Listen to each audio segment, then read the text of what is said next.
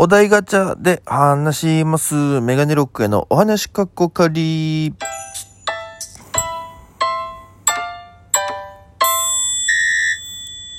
ぽいぽいメガネロックへです。よろしくお願いします。この番組は僕が毎日配信で、えーおしゃべりをするだけの、えー番組となっております。えーアプリでお聞きの方はぜひ番組をクリップよろしくお願いします。ハートマークニコちゃんネギもタップ連打よろしくお願いいたします。ということで、現在、えー15時45分。えーなんですけども、あと1時間後にはね、バイトに行かなきゃいけないんですけど、その前にちょっと撮っとこうと思いましてね。えー、まあ、あのー最近、最近というか、この間ちょっと考えたんですけど、100回目ね、昨日、迎えてありがたいことにいろんなお声がもいただいたんですけども、もうあの、ね、最近ちょっとまた、えー、平日が7分ぐらい、で、えー祝日が12分とか言ったんですけども、ちょっとこれも、うん、あのちょっとやってると自分をね、だんだん、あの、毎日配信で喋るのがない時大変になっちゃうんでね、あの、もう、その、えー制限も取っ払おうかなと思いまして。なんで、とりあえず毎日配信しますっていうのを前提で、本当に、あのー時間関係なく、平日12分喋る日もあれば、3分しか喋らない日もあるみたいなね。えーで、土日も、時間決めません。もう7分だったら7分しか喋らないですし。うん、なんか決めずにやった方が、うん、いいのかなと思って。ちょっとそれでまた、えーやらさせてくださいということです。もしかしたらまたちょっとしばらくやって、えーいいやり方があればそちらの方に切り替えるかもしれませんが、とりあえずベースの毎日配信をするために、時間制限を設けずにこれからは、やっていきたいと思います。ということで、ね、あの、ありがたいことに100回記念、100回記念というかね、まあ、100回させていただいて、で、SNS でね、100回記念なんでメッセージ募集しますって全く来なくて。で、その話をしたからですかね。あの、うちのお母さんとかもね、聞いてくれてるんですけども、あの、LINE が来まして、あの、料理の会、結局ゴーヤチャンプルーどうなったのって、気になってるよ、私の友達が、つってまして。ぜひその方、あの、こちらの方に意見を送ってもらえないですかね。なぜか、お母さんという、一回基地局を挟んでる感じがすごいんでね。えーでも一応、あの、ゴーヤチャンプルーは美味しく食べましたので。うん、やっぱり、ちょっとやっぱり、分厚く切りすぎたんでね、やっぱ苦さが強かったかなっていう、もうちょっと薄く切ってもいいのかなと思いました。やっぱゴーヤチップスも久しぶりに食べたくなりましたね。給食とかで。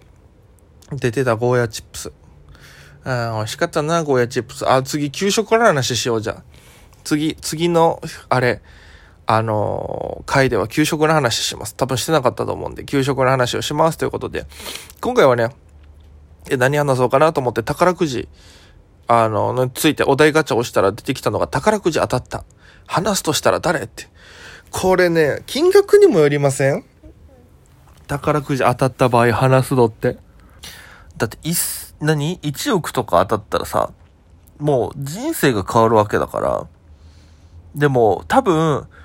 えー個人的には、えーま、親には話す。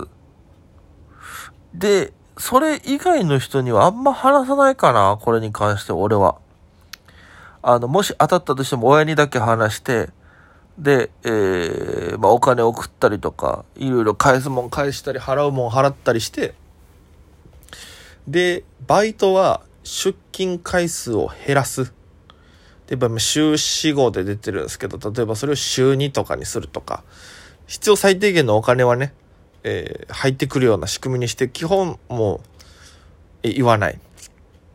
で、ちょっとあの、違うやり方が、やりたいことがあって、みたいな言い方で多分その減らすと思います。言うとしたらバイトとかも。で、えー、あとはライブめっちゃ出る。う Suica めっちゃ貯めるとか、チャージするとかね。あといろんなとこ行ってみたいですね。やっぱ時間できたら。でも1億ってなったら、まあなんかね、税金とかわかんないですけど、とりあえず手元に1000万は残しときたいですよね。それ1000万、だからなんかもうだんだんね、なくなってってもしかしたら俺5000万ぐらいで焦るかもしれないんですよ。やべえと。もう5000万しかねえみたいな感じになるのもちょっと怖いので、だからなあ難しいな。本当に10万とかだったら支払いにただ消えて終わりなんてね、何も残らないと思うんですけど。とりあえず、まあ、親に言って残ったお金は、もう、ちょっとそれを、えー、どうするか考えもんすよね。東京にいるし、一応引っ越しはしたいな。引っ越ししたいな。うん、多分引っ越しはすると思います。